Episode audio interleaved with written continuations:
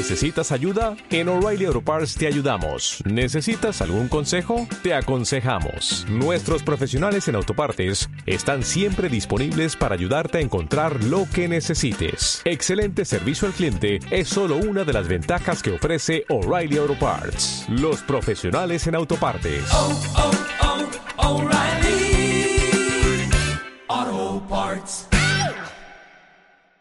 Bienvenidos a Radio Libertad Constituyente.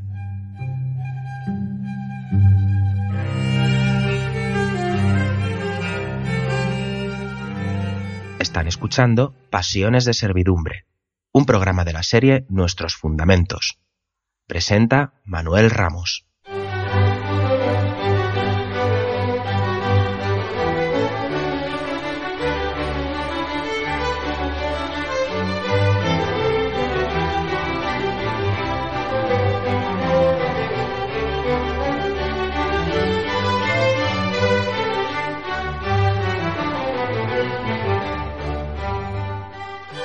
Bienvenidos, mi nombre es Manuel Ramos y comenzamos un nuevo programa sobre el libro Pasiones de Servidumbre de Antonio García Trevijano. En esta ocasión vamos a tratar una nueva pasión dentro de estas píldoras que nos aparecen en el libro, eh, que concretamente es la pasión antipolítica. Es eh, una pasión que se enuncia básicamente como la, el rechazo a la política, básicamente. Esa pulsión que se comprende, eh, pues, eh, impulsada por el horror ante la política que sentía el pueblo recién salido de, de una guerra civil que creía haber causado, haber sido causada por ella. Eh, Franco supo convertir aquel sentimiento de horror en una verdadera aversión por la política, una pasión, como digo, antipolítica, una pasión popular que no terminó con la vida del que solamente expresaba la profunda dictadura de la mitad del pueblo sobre la otra. Y el asco, el asco o el desprecio por la libertad política continúa manifestándose de manera institucional. Esta pasión de la que estamos hablando, esta pasión contra la política, la política libre, la política basada en la libertad política colectiva, eh, puede condicionar la forma de, gobierno de dos modos igualmente eficaces, no nos engañemos, pues aunque eh, tengamos diferentes maneras de ser oprimidos, eh, cuando no existe libertad política para definir y, y formar civilmente el poder del Estado, la ausencia de esta libertad puede ser resultado tanto de una prohibición de, de derecho o de una interdicción de hecho de un mandato expreso o de una imposibilidad de hecho. Con Franco nos lo prohibían por ley. En la partidocracia nadie dice que esto sea una dictadura, nadie dice realmente y expresamente que estemos completamente que la política esté completamente secuestrada en el Estado por los partidos políticos, aunque realmente la Constitución lo deja muy claro. Pero no hay una una punta de metralleta que nos, eh, nos mantenga recluidos en las casas. Sin embargo, hay bastantes hechos, como, como, como acabo de, expresar, eh, que impiden que los, los, ciudadanos realmente ejerzan esa libertad política colectiva. El monopolio eh, del poder político lo garantiza tanto un partido único en el Estado, un partido como el que básicamente era el partido de Franco, el único partido que podía existir, como varios partidos instalados en un Estado. Un Estado que secuestra la política, que es la índole del actual Estado de partidos.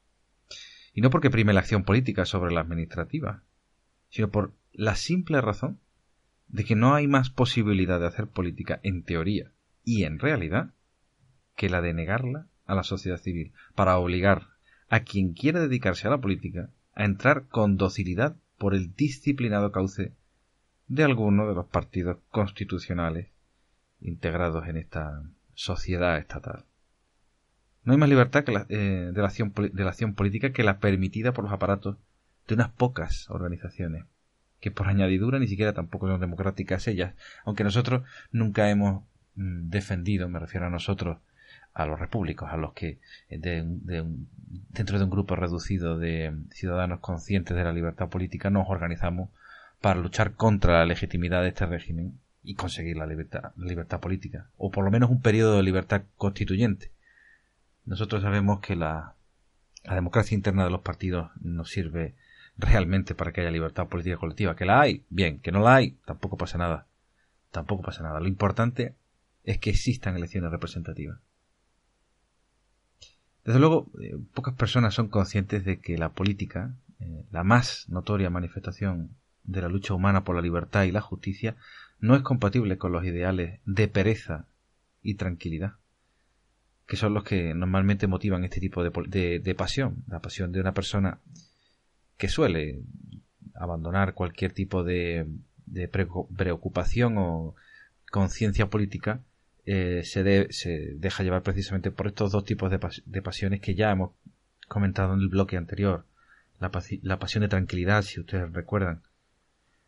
la negación de la política, eh, como estamos comentando con esta pasión, implica eh, que se tiene que sustituir por cualquier otra forma de acción pública que, aunque carezca de sentido humano, acaricie pues con palabras bonitas los ideales pues en el fondo de pereza, de tranquilidad o de frivolidad.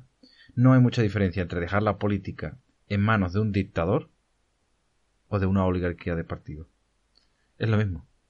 Es lo mismo, porque realmente estás dimitiendo de la libertad política. Estás dejando que una oligarquía, que un grupúsculo de diferentes miembros de una clase política estatal pues te, te administren. No hay un dictador, con lo cual la corrupción se puede controlar mucho menos de ahí que suele decirse, aun cuando evidentemente las dictaduras son horrorosas por los castigos físicos y la represión cultural eh, que pueda haber en grandes eh, elementos de la población, mm, no deja, no deja de ser incluso hasta mayor la extensión de la corrupción y la violencia que pueden experimentar todos los ciudadanos, aun cuando la gente siga pensando que vivimos en una magnífica democracia. Pero la dimisión de la libertad es la misma el abandono de la responsabilidad política es la misma. El eficaz método de la dictadura liquidó la política, tanto en la sociedad civil como incluso en el seno de un Estado administrativo que fue certeramente llamado Estado de Obras. Se le llamaba de, esa forma eh, Fernández de Mora, eh, nos cita Trevijano aquí en su libro. Nadie se quiere dar cuenta de la verdad que encerraba la confesión de Franco, que tantas veces se ha repetido.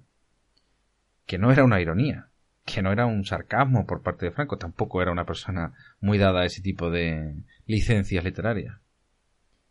Hubo un, momento, cuenta la anécdota, que aconsejó a uno de sus amigos republicanos, preocupado por las consecuencias de su pasado, que hiciera como él, y que no se metiera en política. Esta anécdota es muy comentada, es, graciosa, eh, tiene, tiene, tiene su gracia, pero en el fondo es real, completamente real. No es que el generalísimo confundiera la política con el politiqueo, que es lo que los aduladores de Franco han querido justificar esa, esa expresión. No, es que Franco se refería al politiqueo, no a la política. Claro que había política. Su sentido, el sentido de la frase es completamente certero, eh, porque la contestación, la contestación, perdón, eh, o disputa del poder contra Franco no podía ser para el dictador una acción política, verdaderamente inconcebible sin libertad de acción o sin conspiración, que es lo que hacía Trevijano, conspirar contra, contra Franco. Pero realmente eso no es acción política, eso es eh, conspiración, eso es eh, bueno, lo que debería de haberse hecho de alguna u otra manera es matar a Franco, vencerlo, de una manera a, los dictadores y a los tiranos que hay que hacerle.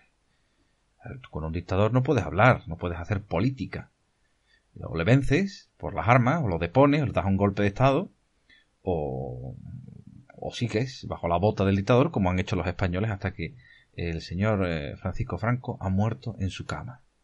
Ese es el valor de los españoles dejar que los dictadores mueran en las camas y dejar que las oligarquías les pisoteen todos los días los derechos y le sustraigan la libertad política colectiva.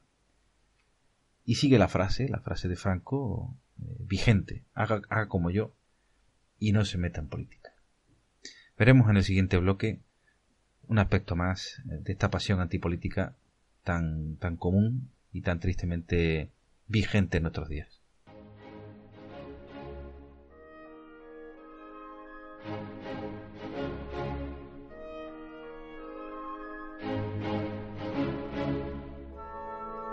A todos los simpatizantes y seguidores del MCRC.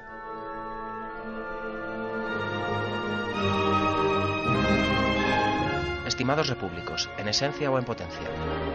Seguramente alguna vez os habréis planteado el dilema de si es adecuado o no asociaros a nuestro movimiento. Os aseguramos que todos en el MCRC hemos pasado por esa etapa durante más o menos tiempo, pero finalmente hemos llegado a la conclusión de que si realmente sus principios coinciden con los nuestros, estamos siendo incoherentes si no nos unimos, y cuanto más tarde sea, peor. Desde la Junta Directiva os aseguramos que todos los asociados cuentan a la hora de adoptar decisiones, y no habrá idea ni iniciativa que parta de vosotros sin ser considerada debidamente, ya que, de hecho, todos podemos ser útiles si sabemos lo que podemos aportar y lo llevamos a la práctica, ya sea mediante nuestros conocimientos o colaborando con una cuota periódica, en función de las circunstancias y siempre voluntariamente, ya que la pertenencia al MCRC no dependerá de ello. Actuando así, veréis que vuestra experiencia en el MCRC es como un paseo cuesta abajo. Estamos deseando contar con vosotros, abiertamente, sin reservas y convencidos de ser dueños de vuestro destino. En definitiva, libres. Cada día el número de asociados va en aumento y necesitamos ser muchos más, ya que nuestros objetivos son ambiciosos, pero sabemos que en el fondo su consecución depende de que colectivamente seamos capaces de transmitir con convicción nuestros principios. Y es cuestión de tiempo que se extiendan como un reguero de pólvora encendida dentro de la sociedad civil, tan ansiosa de libertad como nosotros, aunque sea por medios distintos. Hemos pretendido que asociarse al MCRC sea lo más sencillo posible. Únicamente os pedimos que accedáis a la web mcrc.es y encontraréis toda la información sobre nosotros, nuestros principios y nuestros objetivos. ¿A qué esperáis? Unidos lo conseguiremos. Os esperamos. Os necesitamos. MCRC.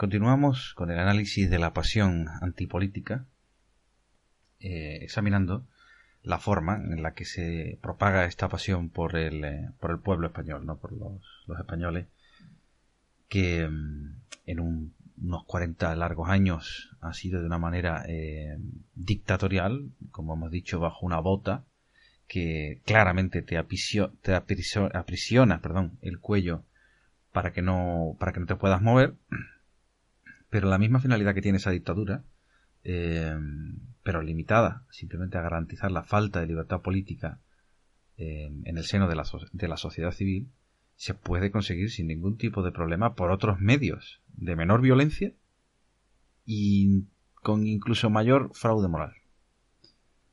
Estamos hablando, evidentemente, del estado de partido, que lo demuestra desde el final de la Segunda Guerra Mundial en el eh, tras los que tras la que la cual los sucesores de- del partido único que solo dejaban lugar a, a su bueno, su posición se constituyen en partidarios del Estado secuestrador de la libertad política y continúan asegurando la falta de libertad política en la sociedad.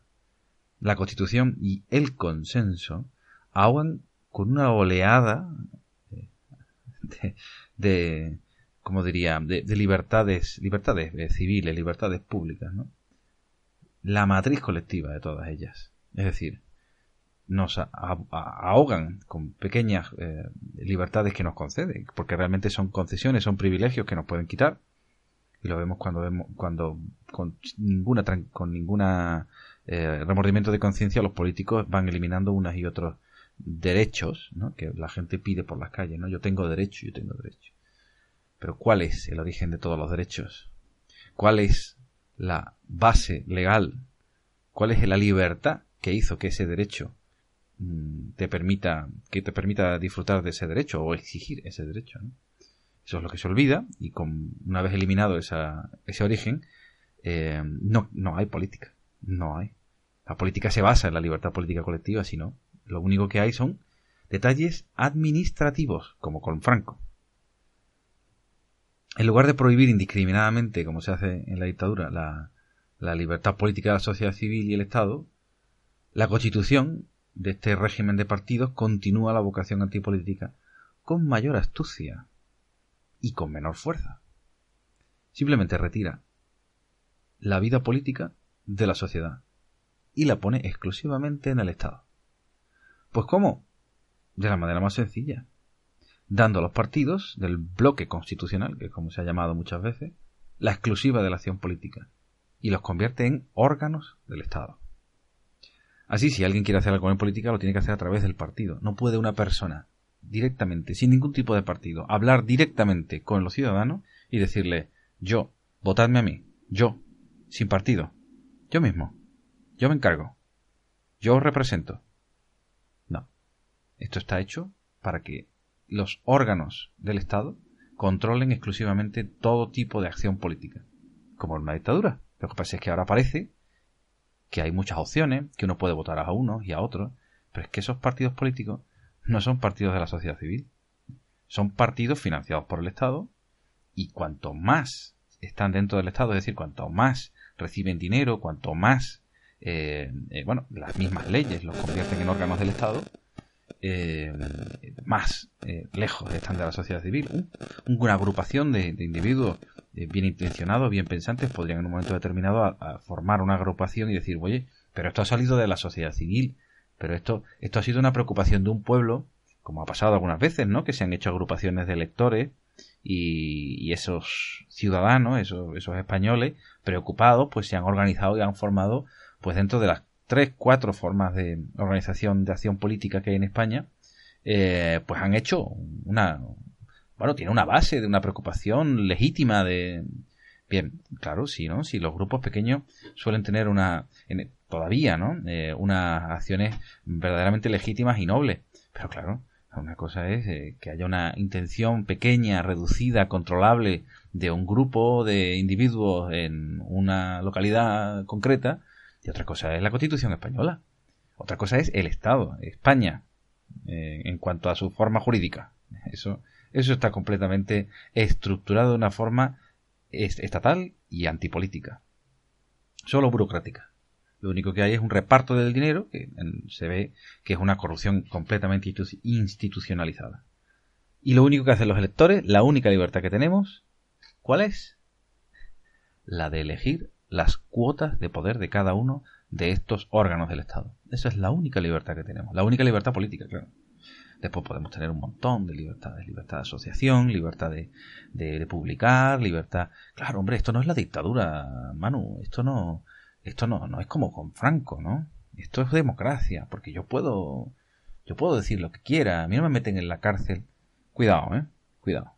El Estado es muy poderoso y en cualquier caso, si uno quiere realmente desde la sociedad civil alzarse en la política, esto, esto está muy controlado precisamente por los medios de comunicación, por eh, las mismas leyes, la misma financiación, pero ni siquiera es ni siquiera es el ejército, la policía, eh, que, son las, expresiones más eh, claras del Estado, lo que nos constriñe la, coerción más directa que recibimos los, los, españoles por parte de estos tiranos, ¿no? es eh, la del lenguaje. Por eso desde el MCRC luchamos eh, con eh, la intención clara de, de, deslegitimar esta, este régimen a través de la hegemonía cultural. Y es el lenguaje en el que tenemos que, que romper, romper eh, una grieta para poder colarnos, porque esto no va a ser una lucha fácil. Es en el lenguaje, por ejemplo, eh, que hay que decirlo una vez más, ¿no? Y don Antonio se ha empeñado muchas veces en que los repúblicos seamos eh, eh, individuos que respetan el lenguaje español, que es el que hablamos. nosotros no podemos decir políticas. Es, una, es, un, es un préstamo, voy a explicarlo una vez más es un préstamo del inglés. Los ingleses, cuando dicen eh, que tal partido, tal persona ha hecho unas medidas, ellos dicen politics. Pero cuando tienen que hablar de la política de, la administración eh, Trump, por ejemplo, eh, usan la palabra policy en singular y politics en plural precisamente para hablar de medidas. Ellos no se equivocan. Lo que pasa es que tienen esa palabra. Pero como los eh, catetos periodistas españoles y, socialdemócratas en general de todos los, de todos los países y partidos traducen directamente la palabra politics y la usan de una manera plural cuando en España no tenemos la, el plural de políticas. Nosotros no podemos decir que alguien tiene varias políticas. Eso es completamente absurdo. No tiene ningún sentido. Es un préstamo directamente del inglés que en España no tiene sentido porque nosotros usamos medidas, eh, acciones, eh, bueno, eh, cualquier acción que un gobierno toma para llevar una, para concretar una política, eso son medidas, eso son pues medidas del gobierno, ¿no? Pero no políticas. ¿Y pero por qué se dice políticas? Porque queda plural. Porque todo lo que se pluralizas, todas las cosas que de las que hablamos en plurales, se suelen tener pues esa una sensación como de que existen varias opciones, de que el ciudadano puede escoger, de que de que todo es plural, de que hay diálogo, de que todo se mueve, de que, de que no hay una el aire no, está cerrado y que no, y que no se puede respirar en realidad. No, no, aquí se respira estupendamente. Esto es, esto es un remanso de libertad política. Y, corre el aire y aquí y hay, bueno, hay pluralidad y hay movimiento, ¿no? Es todo eh, una manera de trastocar el lenguaje para que acabemos pensando precisamente que existe toda eh, la libertad o que lo que hay pues es realmente bueno ¿no? y que, que es plural.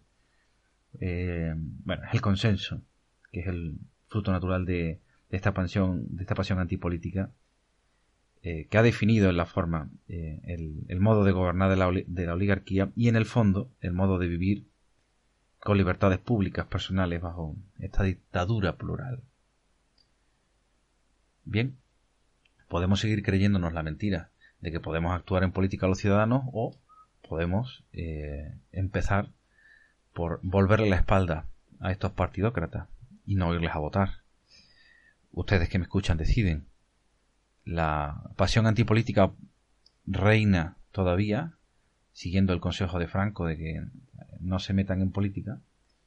Y mientras siga creyendo la gente que es mejor no meterse en política, que es mejor no destacar, pues se asegura la permanencia y la inamovilidad de los partidos del bloque constitucional, como lo llaman, que constituye pues esta oligarquía de poder estatal. Un monopolio que tienen en el Estado, otro monopolio más, pero este, este es lamentable porque este no debería bajo ningún concepto formar parte de una de, unos ciudadanos que se respetan y lo único que hacen pues ha sido privatizar en este aspecto el poder la política dentro del Estado. Las políticas contra la política. Seguiremos luchando. Muchas gracias por escucharme. Les espero en el próximo podcast.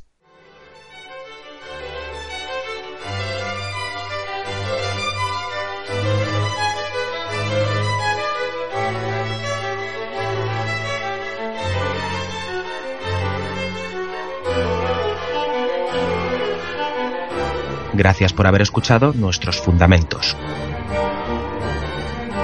No olviden visitar la parrilla de programación en la nueva página web del Movimiento de Ciudadanos hacia la República Constitucional, en la dirección www.mcrc.es. Radio Libertad Constituyente. La libertad viene en nuestra busca.